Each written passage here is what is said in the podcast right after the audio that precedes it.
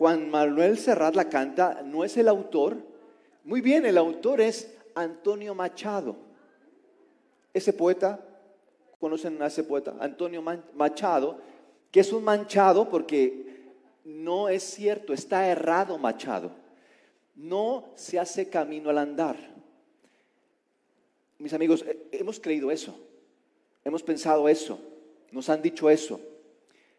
No se hace camino al andar. Al andar en el camino nos hacemos o nos deshacemos. Al andar en cierto camino, tú y yo nos hacemos o nos deshacemos. No hay un camino que inventamos, pensamos eso, voy a hacer un camino. No creemos eso, no nos hacemos un camino, hay un camino y en él nos hacemos o nos deshacemos. La pregunta hoy es ¿en qué camino estás? ¿En qué camino estás? Y quiero, ¿qué les parece si nos ponemos de pie por breves 30 segundos y me, acompañan leyendo este versículo que se encuentra en Proverbios capítulo 4, en su versículo 26? Quiero que leamos, de hecho, al unísono, vamos a leerlo juntos porque está descomunal, está colosal este versículo y creo que va a ayudarnos a darle sentido a este mensaje. De modo que a la cuenta de tres juntos vamos a leerlo. Una, dos, tres. Piensa qué camino vas a seguir y firme en tus caminos. Una vez más, piensa que y firme en... Yo creo que una tercera vez, porque nada más me escucho yo. Fuerte, vamos a decirlo así como si estuviéramos regañando a nuestros hijos. ¿Ok? Una, dos, tres. Piensa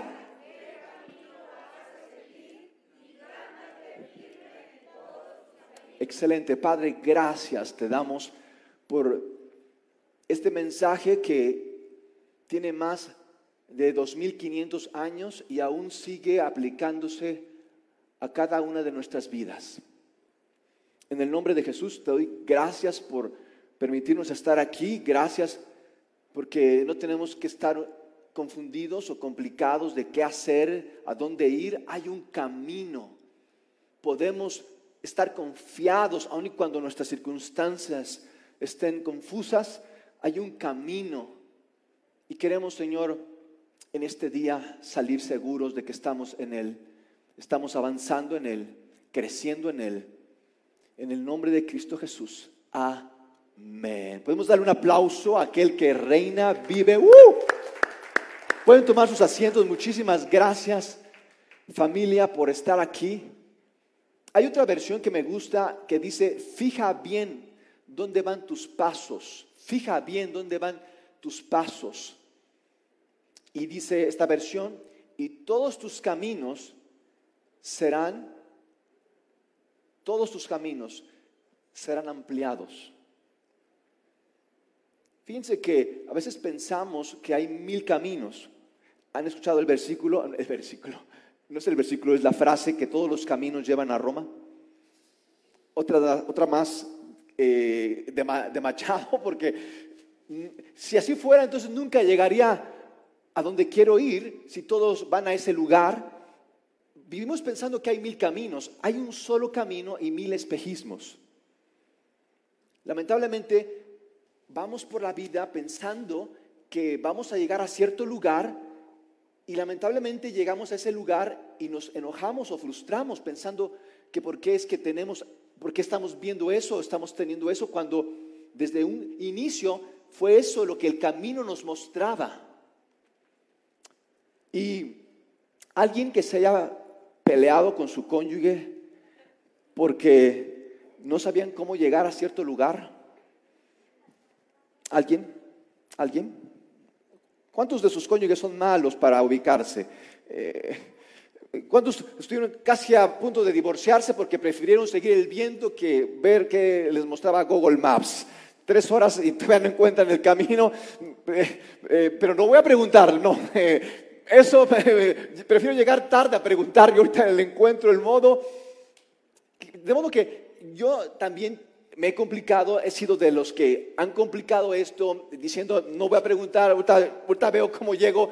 Me he complicado de modo que puedo decirles con autoridad, puedo compartirles el arte de perderse con elegancia.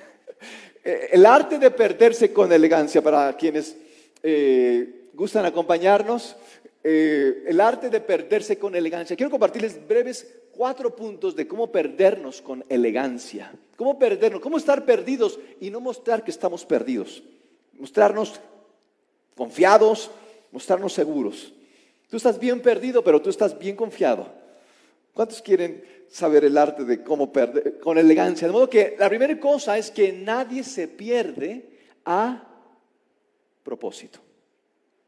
Nadie se pierde a propósito. Eso es una buena noticia para más de uno que se siente perdido. Estamos perdidos, pero no queríamos estar perdidos, nos perdimos. Pero supimos que estábamos perdidos hasta que estábamos perdidos. De hecho, tiene que ver con este segundo punto. No sabíamos que estábamos perdidos hasta que estamos bien perdidos. Hasta que estamos bien perdidos nos damos cuenta que estamos bien perdidos. Antes tú no sabes que estás bien perdido. Hasta, que estás bien perdido dices, creo que estoy perdido. Tercer cosa del arte de perderse. Los hombres cuando se pierden caminan más rápido. Ahora entiendes por qué no alcanzabas a tu papá cuando eras niño. Y decías, papá, por favor, espérame. Los hombres cuando se pierden caminan más rápido. Y por último, en el arte de perderse, es que terminamos justamente, escuchen esto, tú y yo terminamos justamente donde el camino nos llevó. No hay sorpresas, mis amigos.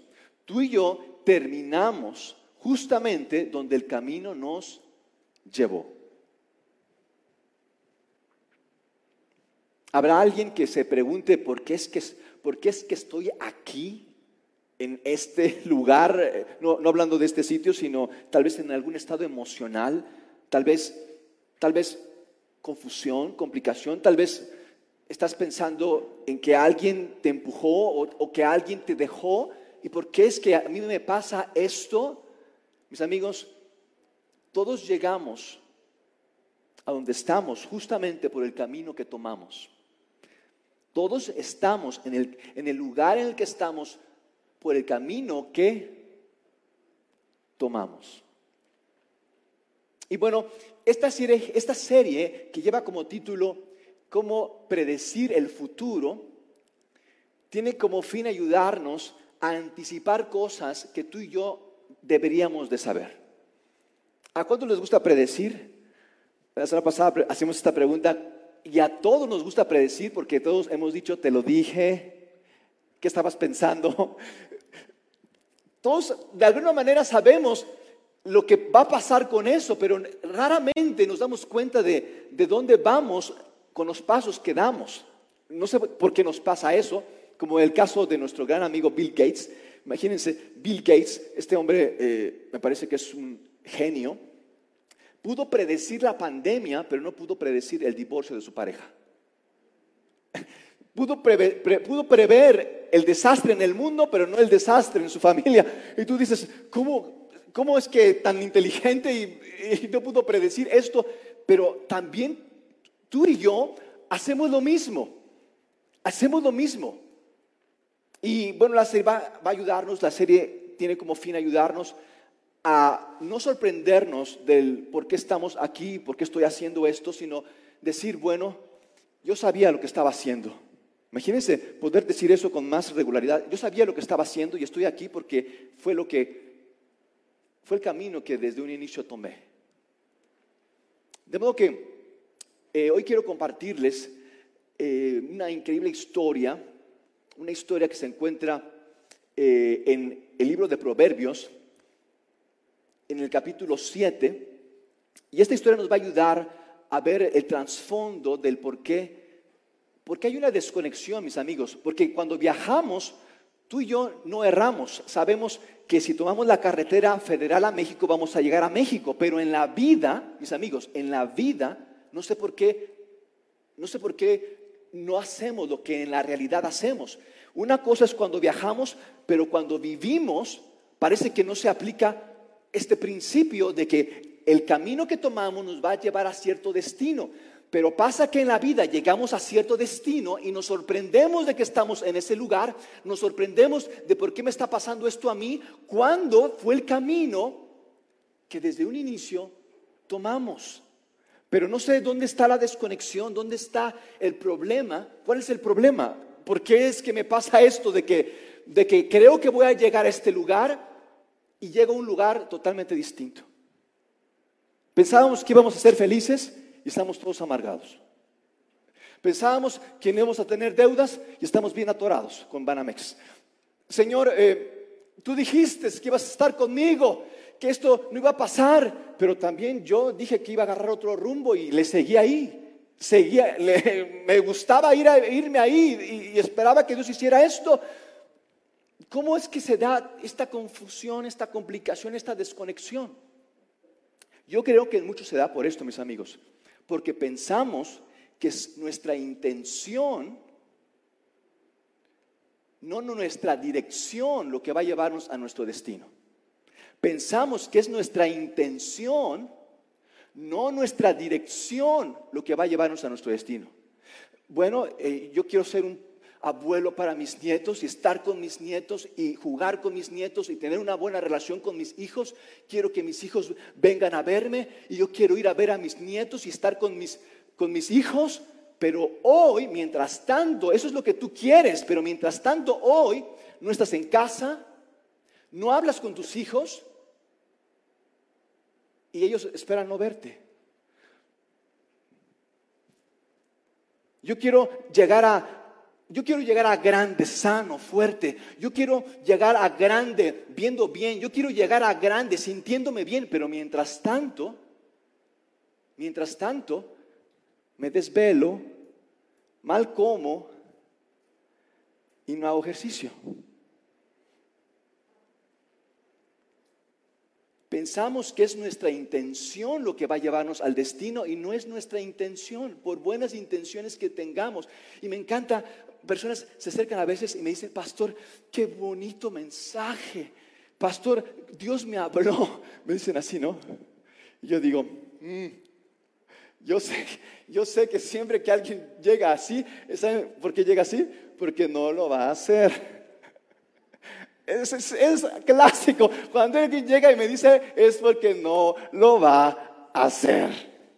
Digo, ok, ya me la sé, ya me la sé, ya no me convencen, así como que, así como que, ya no hable de eso, por favor, ya, ya lo entendí. No, me lo dice porque no lo va a hacer, pero vivimos creyendo eso. Mi intención me va a llevar a mi destino. Y no es intención, es dirección. Yo quiero preguntarles, ¿a dónde están yendo? ¿A dónde están yendo? Sus pasos, ¿a dónde están yendo? ¿Qué camino están tomando? De modo que eh, pensamos que esto que nos está pasando, eh, a mí solamente me está pasando. Y, y si bien, mis amigos, tú eres único, creado a la imagen de Dios, no hay nadie como tú, eres especial, copo de nieve, ¿Saben? Si bien tú eres único, tu historia no es única. Porque pensamos eso, a mí solo me está pasando esto, porque tuve esta familia, como que pensamos que a nadie le está yendo tan mal como a mí y creemos que, que, que, a nadie más le está pasando lo que le está pasando. Y a veces me preguntan, oye, ¿tú qué, tú qué sabes? Eh, ¿Alguien, ¿Mi esposa te dijo algo de mí? No, no estoy adivinando, ni tu esposa, tu esposo me dijo algo de ti. Lo que pasa es que tu historia no es única. Tu historia es, es, parte de muchas historias. ¿Por qué? Porque tu camino no es único. Esta historia que tú pareces eh, o consideras que es única se ha repetido por cientos de años, por miles de años, en miles y millones de personas. Tú eres único, pero tu historia no es única. Tu camino no es único. Es un camino predecible es algo que se, venía, que se veía venir. Pero, bueno, déjenme compartirles esta increíble historia. Se encuentra en Proverbios capítulo 7. Fue escrita por un hombre muy sabio, pero muy tonto a la vez, porque es, increíble la sabiduría que desborda en sus textos, pero es horrible la vida que, que llevaba. Miren, hablaba re bonito, pero vivía, decía una cosa y hacía otra cosa. Tú decías, pero ¿cómo? Eh, me dices que haga esto, pero haces esto, no entiendo. Eh, por favor, no me, no me confundas. Este hombre es Salomón. Salomón, un hombre a quien Dios le concedió sabiduría, con la cual él construyó un imperio. Todo lo había recibido de Dios. Y saben, terminó quebrado, divorciado y sus hijos odiándole. Tú dices, pero ¿qué pasó? ¿Qué pasó? De modo que en sus años lúcidos, en sus momentos lúcidos, Salomón escribe esta historia que se encuentra en Proverbios capítulo 7 y quiero aclarar, quiero aclarar en esta historia. Esta historia trata de un ingenuo joven y de una mujer seductora. Es esta historia interesante, les va a gustar. Un ingenuo joven y una seductora mujer. Quiero aclarar, mis amigos, quiero aclarar que no todas las mujeres son seductoras. Por favor, no se me ofendan mujeres. Y también quiero aclarar que no todos los hombres son ingenuos. Bueno, ahí sí, ¿verdad? Ahí, se aplica. Eh, o puede ser al revés, ¿no? Puede ser al revés que el hombre sea el seductor o la, mujer la ingenua. No es algo para clasificar, es una historia, es una parábola. De modo que vamos a la historia que está increíble. Eh, tú vas a decir, ¿a poco eso está en la Biblia? Sí, pero no la lees. Eh, mejor lee la Biblia en lugar de Antonio Machado que te dice que el camino se hace al andar cuando es andando el camino que nos hacemos o nos deshacemos. Dice así en la escritura en Proverbios capítulo 7, en su versículo número 6, dice, dice Salomón, desde la ventana de mi casa miré a través de la celosía, me puse a ver a los ingenuos. Otra versión dice los ignorantes, los inexpertos. Y entre los jóvenes observé a uno de ellos falto de juicio Usualmente el juicio, la sabiduría viene con el tiempo, la experiencia. Los jóvenes no tienen ni tiempo ni experiencia, de modo que es difícil que puedan tener juicio. Y había en particular este joven, que este joven, cuenta la escritura, cruzó la calle, llegó a la esquina y se encaminó. Vean esto, digan conmigo, se encaminó. Nadie lo secuestró. Él se encaminó hacia la casa de esa mujer. Escucha música de suspenso. Tan, tan, tan, tan, tan. Cruzó la calle, llegó a la esquina y se encaminó hacia la casa de esa mujer. Caía la tarde, llegaba el día a su fin, avanzaban las sombras de la noche. Mejor ambiente no puede haber esta es, la, aventura que andaba buscando, pastor. Por favor, continúe. De pronto, de pronto, la mujer salió a su encuentro con toda la apariencia de una prostituta y con solapadas intenciones. Le cayó, no le cayó Hacienda, le cayó a esta mujer. Como es escandalosa y descarada, nunca haya sus pies reposo en su casa, unas veces por las calles, otras veces por las plazas. Siempre está al acecho, al acecho, en cada esquina, en cada plaza, en cada crisis, en cada necesidad.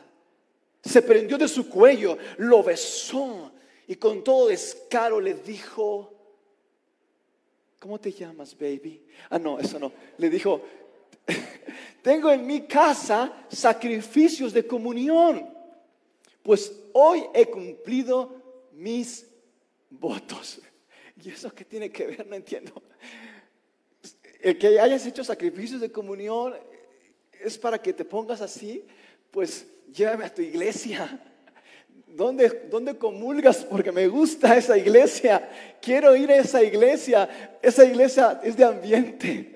Llévame a esa iglesia. ¿Qué tiene que ver eso de que hice sacrificios y ahora sí estoy lista para ti. ¿Cómo, cómo relacionan eso? ¿No les pasa que quienes más cumplen, más, cuando más cumplimos, como que más merecedores nos sentimos de hacer cosas, de, no sé, gastar de más. Ya trabajé mucho. Oye, fíjate qué sobas me estoy dando. Déjame gastar como quiera. ¿Sabes que soporté a estos niños este fin de semana? Ya no los soporto. Déjame ahora a mí vivir. ¿No les parece que pensamos, ya cumplí, ahora sí puedo descarriarme, ahora sí puedo hacer lo que quiera? ¿Cómo? ¿Desde cuándo se nos dijo que cumplir es el requisito para, para destruir tu vida, para mandarla a volar? O sea, ¿quieres quieres cumplir y a la vez estás descumpliendo. Quieres construir y a la vez estás destruyendo. O sea, ¿cómo está eso? Voy a ir a, voy a, ir a la iglesia para que, a veces así pensamos, voy a la iglesia para vaciar mi cubeta de pecados y salir con ella, llenarla de nuevo. Ahora sí, ¿dónde la lleno? Pero vivimos así. Tengo en mi casa, bueno, ya, ya pasamos. Por eso he venido a ti. Ven esto, noten esto. He venido a tu encuentro, te buscaba, te he encontrado. ¿No les parece un poco obsesivo eso? He venido a tu encuentro, te buscaba, te he encontrado. Sobre la cama he tendido multicolores linos egipcios. Ay, caray, eso está poniendo interesante.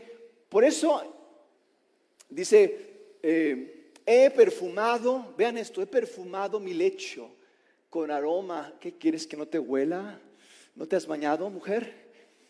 Lo que pasa es que en aquel tiempo la gente no se bañaba. La gente no se bañaba. La gente, en aquel tiempo no había jabones, en aquel tiempo no había shampoos, no había perfumes. Bueno, eh, sí había perfumes, lo que no había jabones. Lo que no había era higiene, no conocían la higiene. La gente no pensaba que se fueran a enfermar porque no se bañaban. Ellos de hecho, no solamente en aquel tiempo, este escrito tiene más de 2600 años. No solamente en aquel tiempo, hace 200 años, en la, en la, Revolución Francesa, los reyes eh, Luis y todos esos reyes tan pomposos que vemos y con tremendas pelucas, eh, semanas sin bañarse.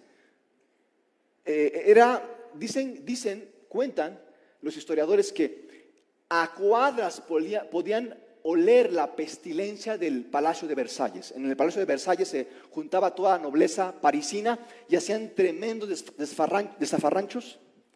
¿Se dice así? ¿Desafarranchos? Zafarranchos, muchas gracias.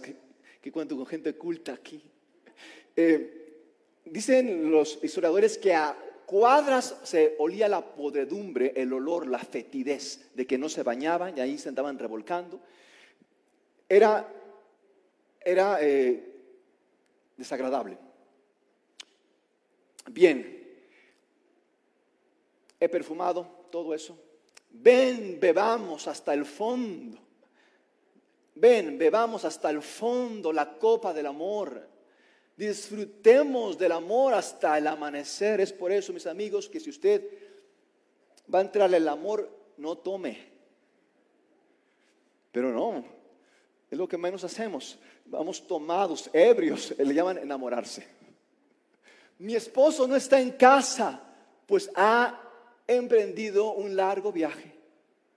Se ha llevado consigo la bolsa del dinero y no regresará hasta el día de luna llena, o sea, como un mes se va a tardar. De modo que tenemos tiempo, baby.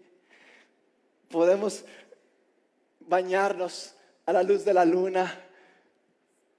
Y bueno, este hombre pensaba, este hombre pensaba que era uno entre un millón. Ah, la había visto en la esquina. Él se había visto caminando hacia ella, como que todo, todo, todo había tomado así de cámara lenta. Se escuchaba por aquí una música así de, de, ambiente, así como de Rocky.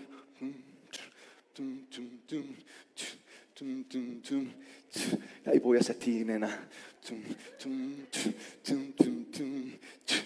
Sonaba todo tan, tan encantador. Él, ella, juntos, vamos a beber, derramar el amor hasta el fondo, baby, hasta el fondo. Sí, este hombre pensaba que era uno entre un millón. Oh, me tocó a mí. ¿Cómo? Esa, esa mujer a mí, sí, me escogió a mí. Soy uno entre un millón. Qué increíble. No, eres uno entre un montón. Vean, de hecho dice así la escritura. Con palabras persuasivas. Eh, con palabras persuasivas lo convenció con lisonjas de sus labios, lo sedujo y enseguida fue tras ella. Pero vean lo que dice Salomón. Como el buey que va camino al matadero. ¿Qué? Yo pensaba que era la aventura más gloriosa que alguien puede ser testigo. Por favor, Salomón, no seas aburrido. ¿Cómo que como buey que va al matadero? No, es mi aventura, es, es mi día, es mi día. No sabes qué feliz estoy. Como el siervo que cae en la trampa. En la trampa. No, caigo en colchón y con, con linos egipcios y, y perfumados. No, lo que pasa es que tú eres un aburrido, tú no tienes vida. Sí, tú no sabes lo que es vivir y disfrutar la vida. Es lo que pasa contigo, Salomón. Me quieres quitar la diversión, me quieres quitar eh, eh, hacer algo con mi vida. Es mi vida. No, muchacho, no. No te creas que eres el único. Tu historia no es única. Tu camino no es único.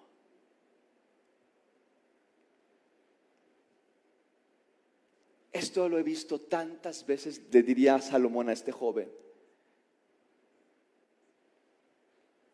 Pero pensamos que diversión no nos va a llevar a destrucción.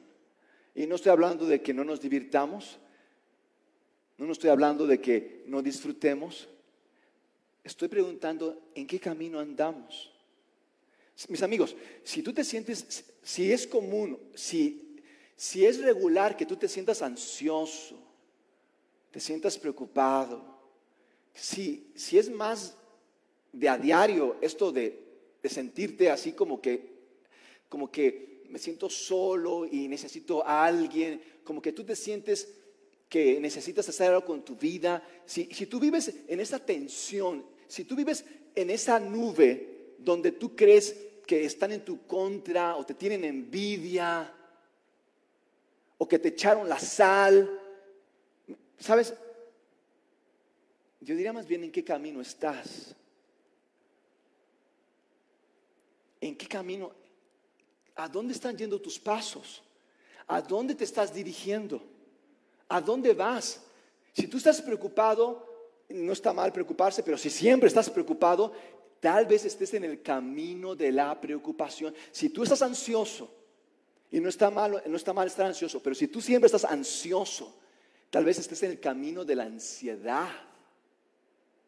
Ese camino de la ansiedad no lleva más que a la ansiedad. Ese camino de la preocupación, de la presión, de la postergación, no lleva más que a la presión, a la preocupación y a la postergación. El camino en donde estás te va a llevar justamente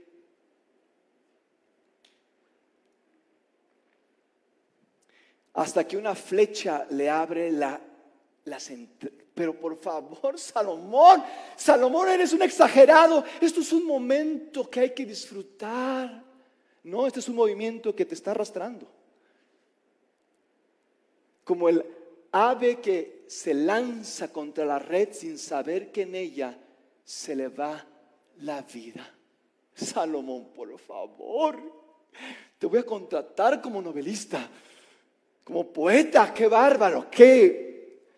Por favor, Salomón, esto es, esto es, mira, esto no es mi camino, esto es una, esto es, mira, una estación, esto es una pequeña desviación, esto es así como un fin de semana, esto no es mi camino, yo no voy hacia el desastre, yo no voy a destruir mi vida, no me van a atrapar en una red, simplemente esto es un momento, tal vez me cueste algo, tal vez, tal vez me, me tome un tiempo, pero no es un camino, Salomón. Esto es un momento ya. ya, déjate de exageraciones y por favor, relájate, relájate. Y dice Salomón, así que, hijo mío, escúchame, porque es lo único que no haces. Estás haciendo todo menos escucharme. Estás, estás atento a todo menos atento a dónde vas. Tú dices que vas a un lugar, no estás poniendo atención. Dice, no desvíes tu corazón hacia, vean esto, hacia sus sendas, ni te extravíes por sus caminos. Por favor, es, fue una mujer, fue una aventura, fue un momento. Mira, Salomón, esto que estoy haciendo, lo estoy haciendo por mi familia. Si, si no llego a casa a tiempo, si trabajo demasiado, si tomo horas extras, lo estoy haciendo por mi familia, Salomón. ¿sí? Esto no es un camino que agarré, esto no me va a llevar, esto no, me va a, llevar a, romper con mi, mi, cónyuge. Por favor, Salomón, esto lo estoy haciendo por ellos. Tú piensas que estás trabajando de más. Tú piensas que estás cuidando a tus hijos. Es que estoy procurando, esposo, cónyuge, esposa, perdóname si no te puedo atender, perdóname si no te puedo dar la prioridad, perdóname, pero ahorita tengo que atender a mis hijos. Son, mis hijos son todo para mí. Después, después vemos eso. ¿Sí? ¿Está bien? ¿Tú piensas que es tiempo con tus hijos, que es tiempo extra? Es un camino el que estás tomando. Solo era una diversión. No pasa, no, va, no va a pasar de aquí. Aquí va a ser entre tú y yo. Nadie más va a saberlo. No, no era una diversión, era una dirección. No era una diversión, era una dirección. Eh, ¿Quién va a darse cuenta cómo gasto, quién va a darse cuenta en lo que desperdicio, digo, en lo que gasto mi dinero, quién va a darse cuenta en que no tengo un presupuesto, quién va a darse cuenta, nadie. No es una diversión, es una dirección. No es, no es el momento que tienes, es el movimiento que traes. Y sabes, ¿cuántos, cuántos les ha costado tal vez fue más de esto del auto que de algún problema nervioso, pero ¿cuántos han tenido esa experiencia de que su carro como que no quiere ir por donde quiere ir, por donde ustedes quieren que vaya? Como que le dan para la derecha y el carro se va para la izquierda. ¿A cuántos les ha pasado eso de que como que se revela el carro, es medio rebeldón y tú quieres darle la derecha, lo sueltas y se vuelve a la izquierda y tú dices, está bien, carro rebelde, ¿a dónde quieres ir? Dime ya pues, ¿dónde? ¿Dónde? Y tú le vas dando a la derecha y, tú vas por la autopista, vas bien confiado con tu auto y tu auto le va dando para la izquierda. Tú lo arreglas y lo pones un poquito a la derecha, lo centras en el carril adecuado y tú vas ahí bien confiado en el carril adecuado y de repente vas, que, ves que el carro se va, de se va de lado, se va ladeando a la izquierda. Tú dices, carro condenado, ¿dónde me quieres llevar? Ya dime. ¿Alguien le ha pasado eso? De que ¿Saben cómo se llama eso? Falta de alineación. Y no es que el carro sea malo, no es que hay que darle sus nalgadas, no has pagado la mensualidad del carro y por eso se te anda revelando. Tiene un problema de alineación. Por más que tú quieras que vaya a la derecha, si está mal alineado, se te va a regresar a la izquierda. Y tú ni cuentas te das porque el carro es bien inteligente. Dice, no, para que no me ande pegando y aquí eh, tocando el claxon más de balde, yo me voy lentamente a la izquierda. Cuando ya se dé cuenta, ya estoy en otro lugar. Es un problema de alineación. Y tal vez tú has estado en la iglesia y has prometido a Dios y ahora sí Dios, mira a Dios que esta vez, mira con todo Dios, y, le has externado y tal vez hasta has llorado y, y, tú tal vez has pensado que mientras mal, más, mientras más mal te sientas, más Dios te va a aprobar. Sí, necesitas, pero mira, que te regañe Dios, que salgas bien castigado, que salgas bien regañado, que te sientas pero miserable. Entonces ya ya estás del otro lado, ya Dios te dijo, wow, hijo, mira nomás, hasta a mí me hiciste sentir mal, te bendigo. Pensamos eso, de que tenemos que ir a la iglesia para sacar nuestras culpas y para sentirnos mal y miserables, para que entonces Dios nos bendiga.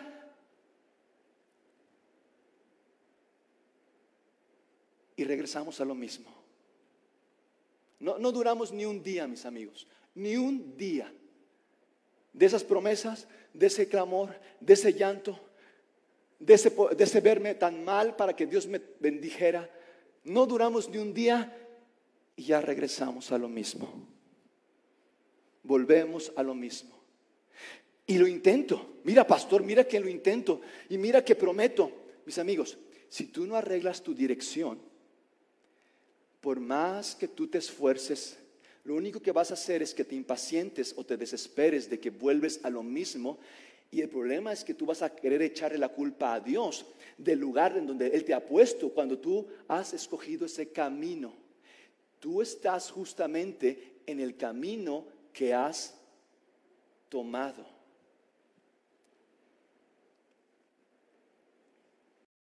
Muchos han muerto por su causa. Habla de esta mujer. Y esta mujer no es, no es así como exactamente lo sexual. Es que platicaba con un amigo esta semana y me decía, si solamente logro, si solamente logro esta cuestión sexual, tranquilizarla, mira que soy un santo. Así me decía, soy un santo. No es que sea solamente una, solamente una cuestión sexual, puede ser una cuestión financiera, puede ser una cuestión familiar. Te, te pasa que tú te, tú te dices cosas de que ya no lo vas a hacer, pero vas y de nuevo explotas con tus hijos y dejas caer los mil demonios sobre tus hijos. Y tú dijiste que ya no lo ibas a hacer, pero tú no puedes más que descargarte. No solamente sexual, es emocional, relacional, vocacional. Tú pensaste que tú querías ser la persona que Dios pensó que fuera, que, fueras y pensabas casarte con esta persona y pensabas tener una familia hermosa y estás justamente donde no querías, donde no pensabas estar, no, sin deudas, sin remordimientos, sin, sin corajes, sin ansiedades y estás tomando justamente el camino de las ansiedades, remordimientos, resentimientos, odios. Pues muchos han muerto por su causa, sus víctimas han sido innumerables. Tú eres único, pero tu historia no es no es única. Tu experiencia, tu camino no es único.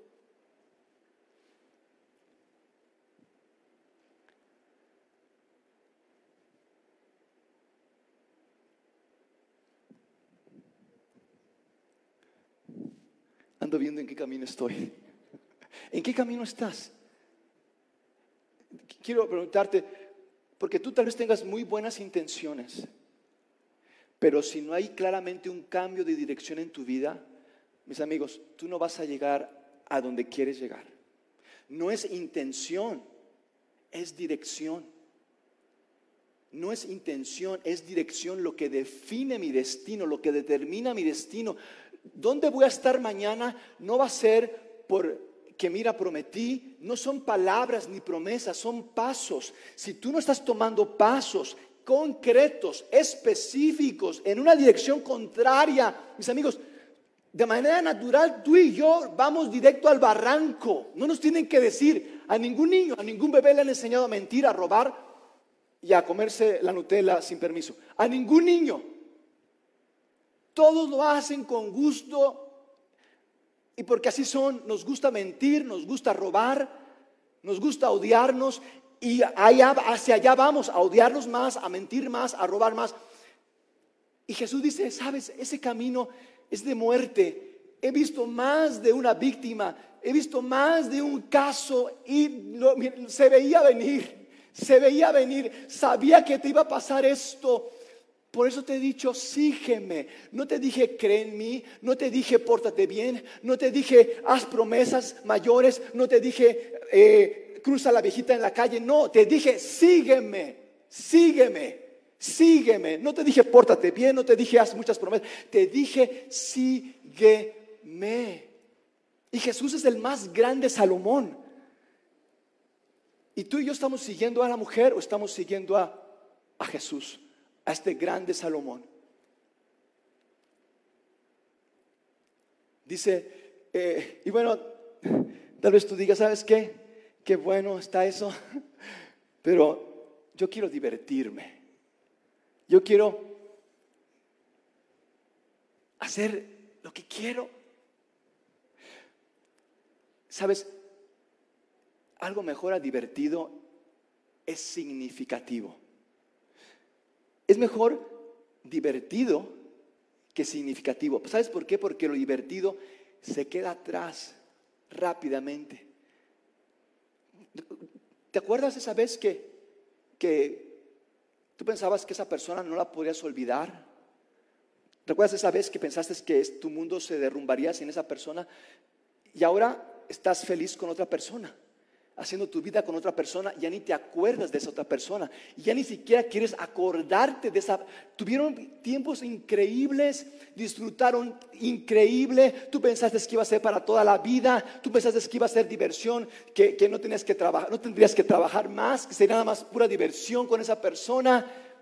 Esa persona ya no está contigo. Pero recuerdas la espera que tuviste, recuerdas lo que tuviste que hacer, lo que tuviste que tal vez cortar de tu vida para, para que esa, esa otra persona no fuera el mismo caso, el rumbo diferente que tomaste, recuerdas todo lo que hiciste, lo que realmente definiste en tu vida. ¿Y, ahora qué significativo te es eso? Ahora tener paz contigo, ahora tener una claridad en tu vida de a dónde ir. Tú ya no te acuerdas de tu ex, ni siquiera ya te quieres acordar de ella, pero ahora tú, tú estás claro de dónde vas, estás claro de la paz que Dios te ha dado. Eso es mejor que diversión. No te quiero quitar la diversión, quiero que tu vida tenga un propósito. No es divertido, es significativo. ¿Realmente te sientes pleno? ¿Te sientes satisfecho? ¿Te sientes que vas avanzando? ¿Te sientes que que tienes un rumbo claro, sientes que a donde vas es el mejor lugar al que vas, o simplemente dices, no sé qué hacer con mi vida, no entiendo por qué me está pasando esto, no entiendo por qué estoy viviendo esto. ¿A, dónde vas? ¿Divertido o significativo?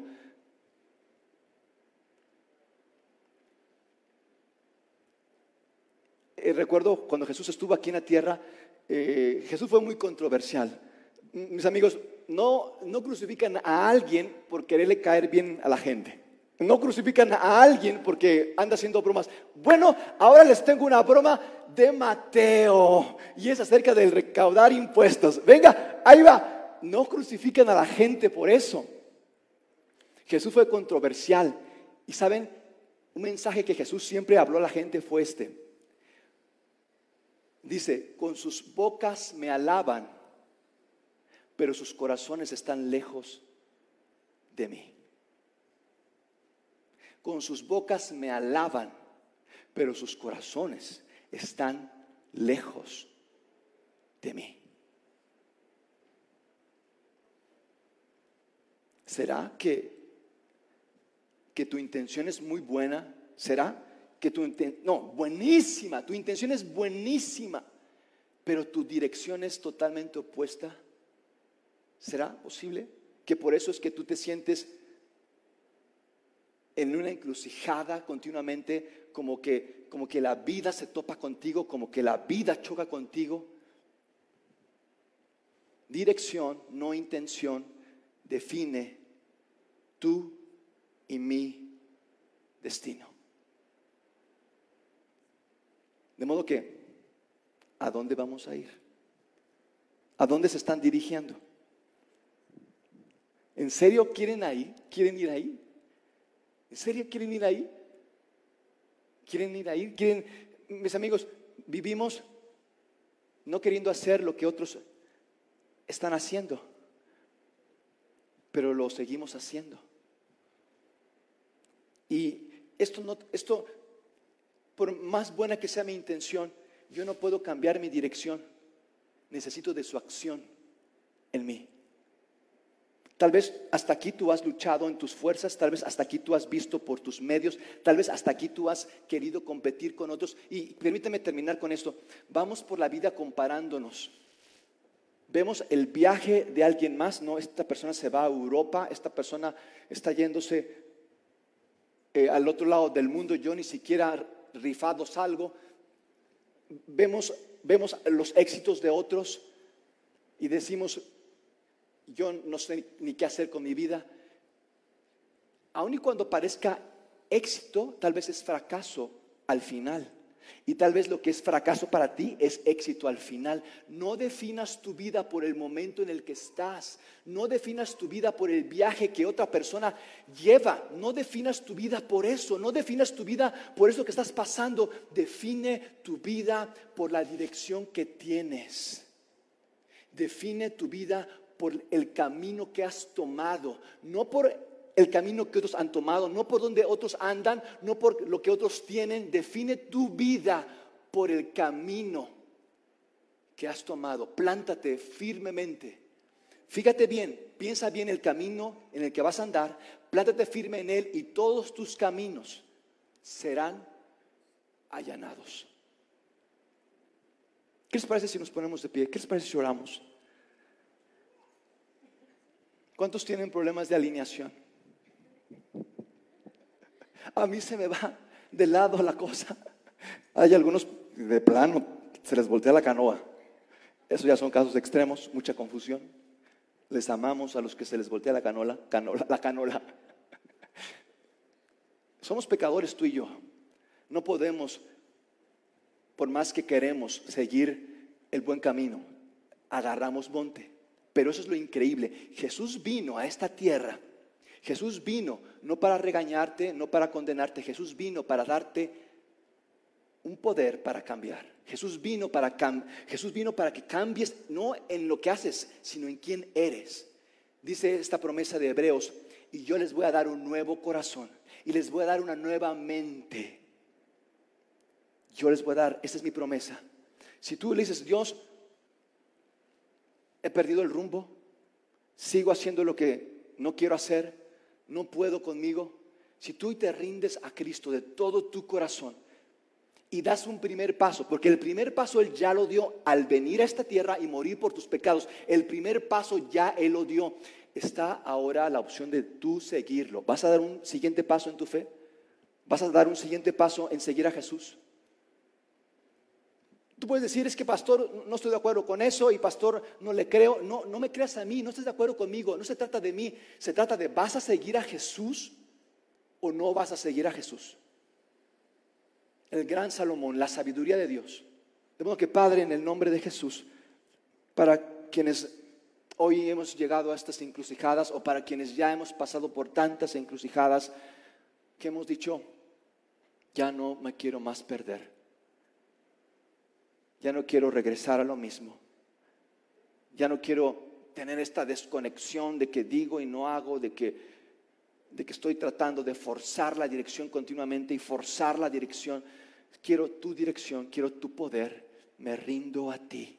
Con todo lo que soy, hasta donde entiendo, me rindo a ti. Señor, he aquí mi vida, no a mi manera, voy a tomar este siguiente paso. No sé cuál sea este siguiente paso, si sea bautizarte, si sea compartir la fe con alguien, si sea hacer un presupuesto en tu vida, si sea cortar con ciertas relaciones, si sea la, el hábito, más bien el hábito de, de dormir más temprano para poder despertar más temprano y tener un tiempo contigo y escuchar tu voz en tu palabra. No sé el paso al que Dios te esté llamando, pero te está llamando a dar un paso. Mis amigos, no salimos de donde estamos automáticamente, no salimos de a dónde hemos ido en el curso de años. En el curso de años hemos llegado a un lugar y no salimos de ese lugar de un día a otro, así también va a costar y va a requerir años tal vez en que tú salgas de ese lugar, pero Jesús te va a sacar, porque Él vino para eso, para sacarnos de nuestros enredos, sacarnos de nuestras complicaciones. Y Él te llama, hoy te llama, ven a mí, sígueme a mí, da un siguiente paso, quiero caminar contigo, quiero mostrarte el rumbo. Yo soy Dios, yo te hice, yo sé cómo funcionas. Sígueme sígueme, da la vuelta, dale la espalda a lo que tú pensabas que era divertido y, ven a lo significativo, a una vida plena. Vine, para que tengas una vida plena. No vine a hacerte eh, el aguafiestas, no vine a, a echarte a perder la diversión. Vine realmente a que vivieras, a que tuvieras una vida plena y significativa, satisfecha, llena, con paz. De modo que en el nombre de Jesús, para cada uno de mis amigos que están aquí y para quienes nos ven, yo te, pido, Señor, de tu paz, de que cada uno haga las paces contigo, que cada uno se reconcilie contigo por medio de lo que tú, de lo que tú has hecho por ellos en Jesús. En Cristo Jesús.